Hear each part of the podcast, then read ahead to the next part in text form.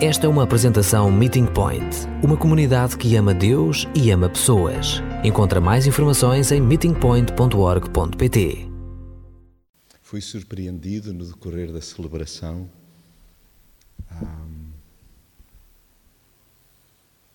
enquanto orávamos cantando,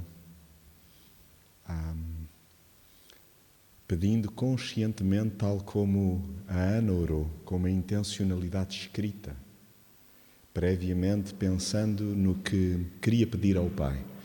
E hoje nós cantamos aqui: sonda-me, quebranta-me. Porventura, até não tendo muito bem a noção do que isso possa implicar. Ah, mas ao lermos hoje em comunidade o último capítulo do livro de Jó, eu creio que precisamos mesmo de tempo para parar e percepcionar o que isso possa implicar. E se a voz de Deus, que nos pode parecer à primeira vista alta demais, for apenas um sussurro estridente aos nossos ouvidos? E se as perguntas com que sentimos que Deus nos metralha forem apenas oportunidades concedidas para uma profunda reflexão. E se o que à primeira vista nos cheira à prepotência da parte de Deus for somente a noção da nossa pequenez face ao seu poder? E se o olhar de Deus, que às vezes interpretamos como altivo, for sim uma visão completa da nossa vida. Afinal, aquilo a que chamamos defeitos de Deus são os puros e perfeitos efeitos de Deus em nós e através de nós. E por isso gostava que juntos pudéssemos recuperar o início do capítulo 42, já hoje lido na íntegra na celebração mas gostava que pudéssemos recuperar os seis primeiros versos e para de um deles podermos fazer trampolim para o restante da nossa reflexão. E diz assim a palavra: Então respondeu Jó ao Senhor: Bem sei que tudo podes e que nenhum dos teus propósitos pode ser impedido. Quem é este que, sem conhecimento, obscurece o conselho? Por isso falei do que não entendia, coisas que para mim eram demasiado maravilhosas e que eu não conhecia. Ouve, pois, e eu falarei. Eu te perguntarei e tu me responderás. Com os ouvidos eu ouvira falar de ti, mas agora te veem os meus olhos. Pelo que me abomino e me arrependo no pó e na cinza. Palavras de Jó. Eu mal tinha ouvido falar de ti. Mas se nós recuperássemos a história por inteiro, lá no início deste livro, não parece que este homem tivesse somente ouvido falar de Deus, parece que ele tinha apreendido tudo aquilo que um comum mortal pudesse de, alguma, de algum modo apreender acerca de Deus. É extraordinário o que é dito acerca de Jó no início desta narrativa, no livro com o seu próprio nome. Se recuperássemos assim só numa pincelada, no início deste livro é-nos dito que este homem era íntegro, não lhe faltava integridade, não lhe faltava sensibilidade, não lhe faltava temor a Deus, não lhe faltava consciência moral, não lhe faltava nada, popularidade, não lhe faltavam sequer preocupações, o que quer dizer que este era um homem experimentado, era um homem provado, e para que não ficassem dúvidas, este homem foi testado de alto a baixo, até à medula, até ao tutano.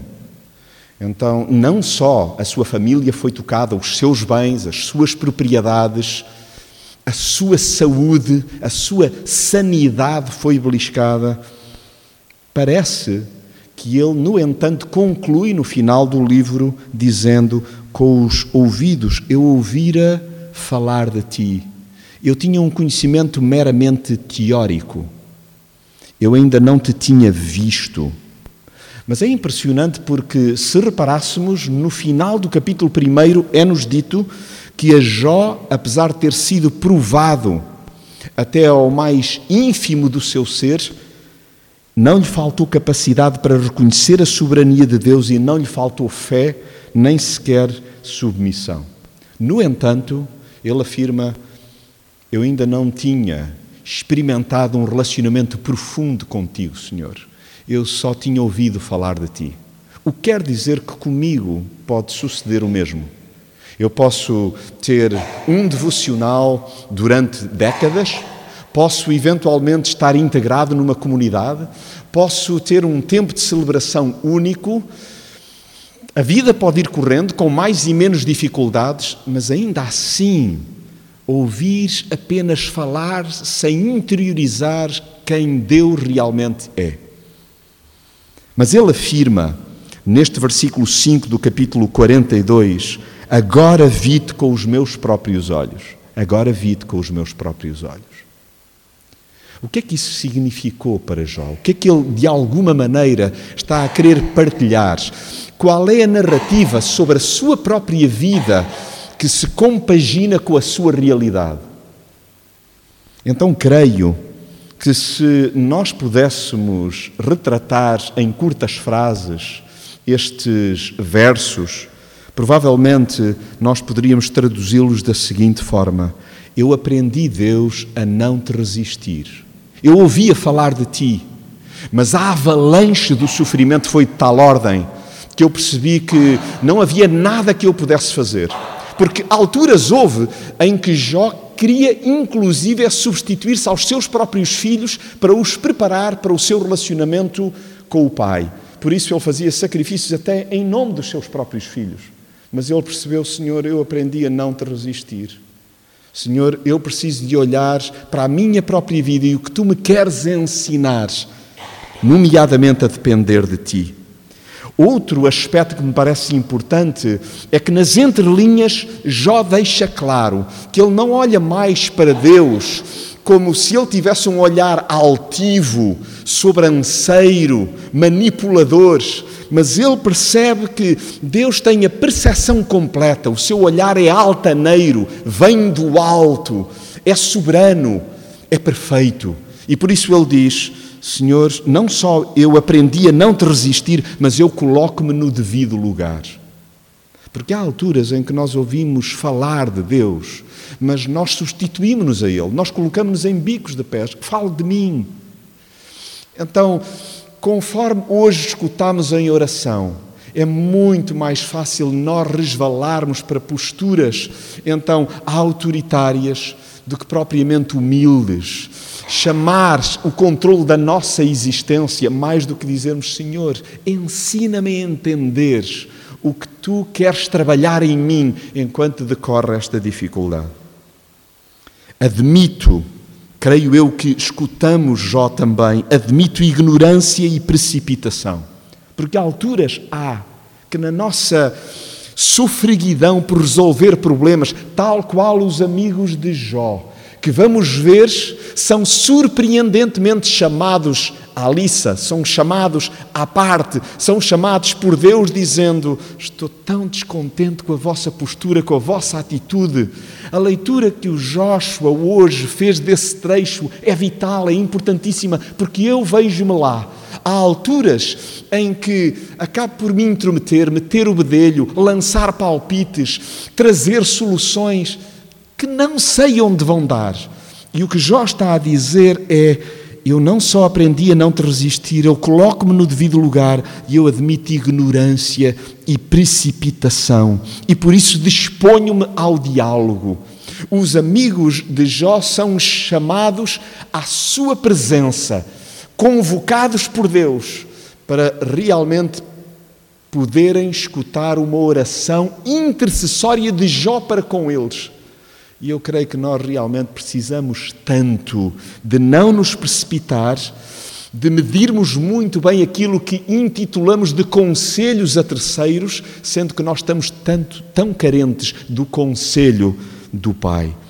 Então, que nos disponhamos ao diálogo, conforme nós lemos neste trecho: Ouve, pois, e eu falarei, eu te perguntarei e tu me responderás. Quais são as perguntas? Que se impõem nos tempos que correm, colocares a Deus? Quais são as perguntas-chave? Uma, duas. Porque não te atreves? Por temeres a resposta? Por de alguma maneira isso implicar subordinação? Por perceberes que afinal o olhar de Deus não é um olhar altivo, nem sequer diretivo, mas é compassivo e é perfeito e completo, e Ele tem uma perspectiva que quer dar-te a conhecer. Dispõe-te ao diálogo. Para quê? Para descobrirmos a preciosidade do relacionamento pessoal. Isto que nós acabamos de escutar há pouco, com os ouvidos a ouvir a falar de ti, mas agora te veem os meus olhos. Então que nós possamos vibrar com a remoção de cegueira, de cataratas. O que é que tu neste instante não vês?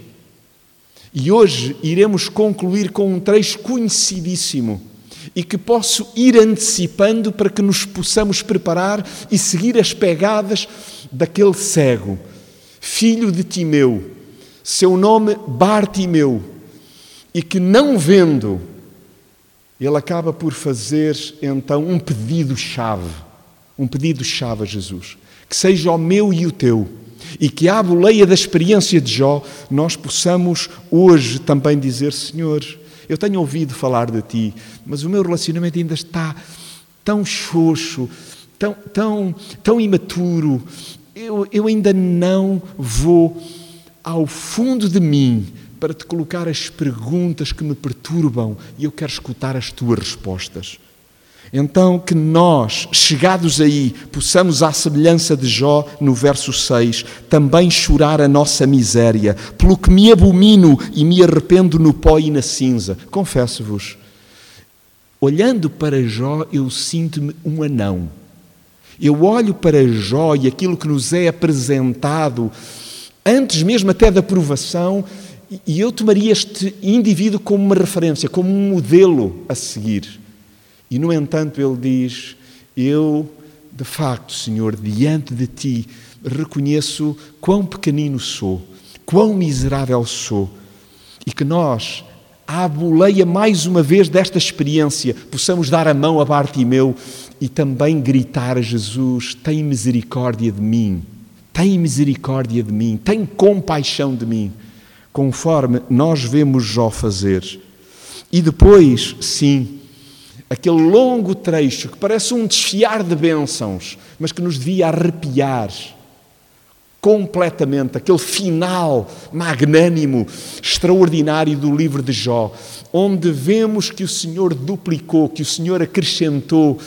O que é verdade é que Jó, antes mesmo de ser coberto dessas bênçãos, já era muito mais rico já era muito mais rico.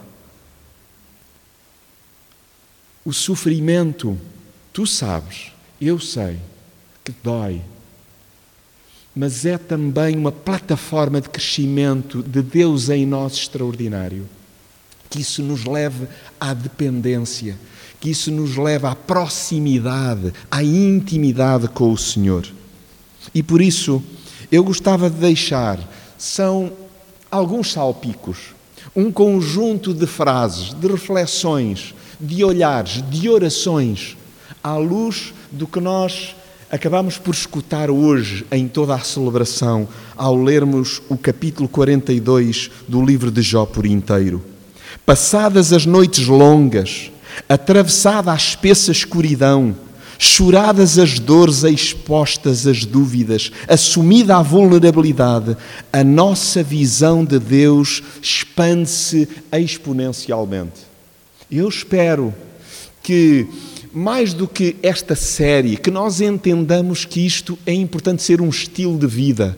Olhar para o nosso relacionamento com Deus de uma forma aberta e dizermos: Senhor, eu não estou a entender nada e até assumirmos que nos parece que há ali um ou outro defeito, há ali uma outra forma incorreta de Deus estar a atuar. E Deus tem o estofo e a capacidade e a sabedoria para nos guiar e nos perceber e nos ajudar a perceber que o defeito é nosso e que isto é apenas o eco do efeito dele em nós. Então, entranhada a nossa finitude e abraçado o sofrimento a que somos expostos, ampliamos a compreensão sobre aquele para quem tudo é possível e nenhum plano é inatingível. Tudo é possível para o Senhor e nenhum plano é inatingível, desde que acordo com o seu caráter, com os seus valores, com a sua vontade, que nós desejamos que venha a nós, que se instale em nós. Então, descobrir que estamos altamente dependentes deles, não dele, não nos enfraquece. Bem pelo contrário, fortalece-nos de forma redobrada. Que eu e tu possamos admitir que estamos dependentes do Pai. E que isso não faz de nós, então, seres diminuídos. Isso faz de nós seres amadurecidos. Então, admitir que por vezes falamos da boca para fora com desconhecimento de causa é um exercício saudável diante de Deus. Admite que te excedeste, que percebeste mal, que na verdade passaste marcas, passaste os limites e o Senhor lá estará com o seu colo terno para te receber. Demos o braço a torcer e reconheçamos num misto de vergonha e encanto que nos passaram ao lado por demasiado tempo as suas maravilhas. Há coisas que ouvimos falar durante muito tempo e que agora ganharam um novo significado. Então há que festejar isso, há que celebrar isso. E, e, claro que eu gostaria que nos meus 53 eu pudesse ter feito descobertas 20 anos antes. 25 anos antes, 30 anos antes, mas é onde estou agora. Então, celebra o facto de agora já veres de outra maneira. Então, que nós que estávamos tão agarradinhos às nossas às dores que nem entendíamos que Deus no seu silêncio nos abraçava a toda a hora. Se isso é uma descoberta, que bom. Que bom é saber que não estiveste sozinho. Então, que nós de alguma maneira, possamos, na nossa precipitação, responder, se, respondemos com, de forma precipitada e indiferente, então que nós possamos arrepender-nos, virar a página, virar de rumo, virar-nos para Deus. Então que saltemos de um relacionamento pouco trabalhado para uma amizade profunda. De facto, eu mal tinha ouvido falar de ti, mas agora vi-te com os meus próprios olhos. E é tão bom, é tão bom e tão reconfortante saber que Deus jamais se esquece de nós. Ele não se esquece de ti, Ele não se esquece de nós. Então, quando arrumamos esta questão na nossa cabeça, é vê-lo pôr no lugar aqueles que duvidaram da sinceridade da nossa luta interior e repor a honra que nos tinham tentado subtrair. Jó já não estava sequer aí. E, no entanto, Deus trouxe os seus amigos, dizendo: Por favor, Jó, ora por eles, abençoa-os. E diz-nos o texto que o Senhor ouviu a oração de Jó. Então, vale-lhes a eles, amigos de Jó, como nos vale também a nós, que Deus não trata ninguém segundo os nossos disparates, segundo os nossos dislates. Vale-nos isso, vale-nos isso. Então intercedamos a favor uns dos outros. Meus queridos, continuemos a interceder uns pelos outros, para que o seu amor e a sua graça nos persigam dia sim, dia sim não nos cansemos de interceder uns pelos outros. E permitamos que a sua generosidade se aloje em nós e transborde para as vidas circundantes, sobretudo daqueles que nos magoaram. E mais do que o restabelecimento físico e material, o que não tem mesmo preço é ver Deus curar relacionamentos feridos, a começar no nosso coração que está tantas vezes sobressaltado. Sim, é o seu perdão e a sua paz que são a base da plena felicidade.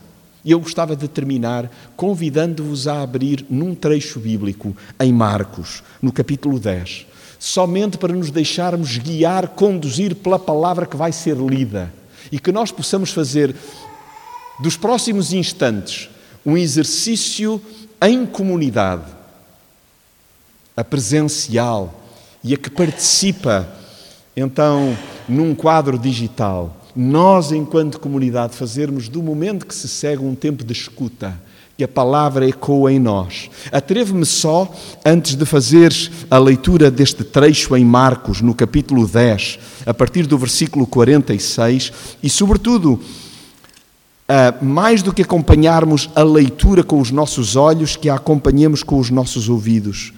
Que nós possamos fazer deste tempo um tempo de oração em que a escuta é primordial. E antes de proceder à leitura deste texto, permitam-me só que lembre isto para mim mesmo e que compartilho convosco. E com quem percebemos melhor o olhar altaneiro perfeito do Pai? É mesmo só com Jesus. Ele para por nossa causa. Jesus para por nossa causa. Chama-nos e pergunta o que queremos que nos faça. Jesus pergunta: O que queres que eu te faça? Peçamos-lhe também que tenha misericórdia de nós e nos dê vista e nos ajude a perceber o seu olhar terno para conosco, o seu olhar perfeito, o seu olhar completo. E por isso terminamos com a leitura da palavra, a que se vai seguir um tempo de oração individual silencioso e em que nós vamos escutar Jesus a perguntar-nos: O que queres que eu te faça? O que queres que eu te faça? Depois chegaram a Jericó. E ao sair ele de Jericó com os seus discípulos e uma grande multidão, estava sentado junto do caminho um mendigo, cego, Bartimeu, filho de Timeu. Este quando ouviu que era Jesus o Nazareno, começou a clamar, dizendo: Jesus, filho de Davi, tem compaixão de mim. E muitos repreendiam-no para que se calasse.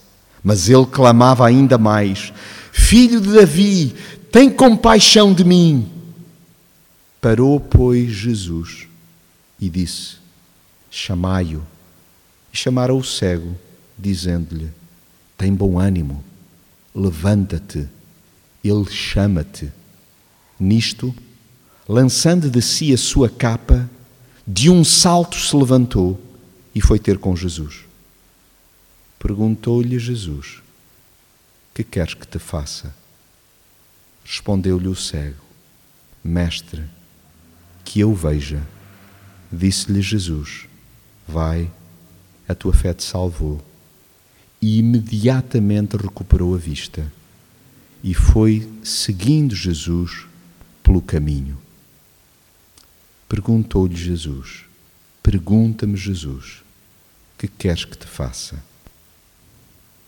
O que lhe respondo eu? O que lhe respondes tu?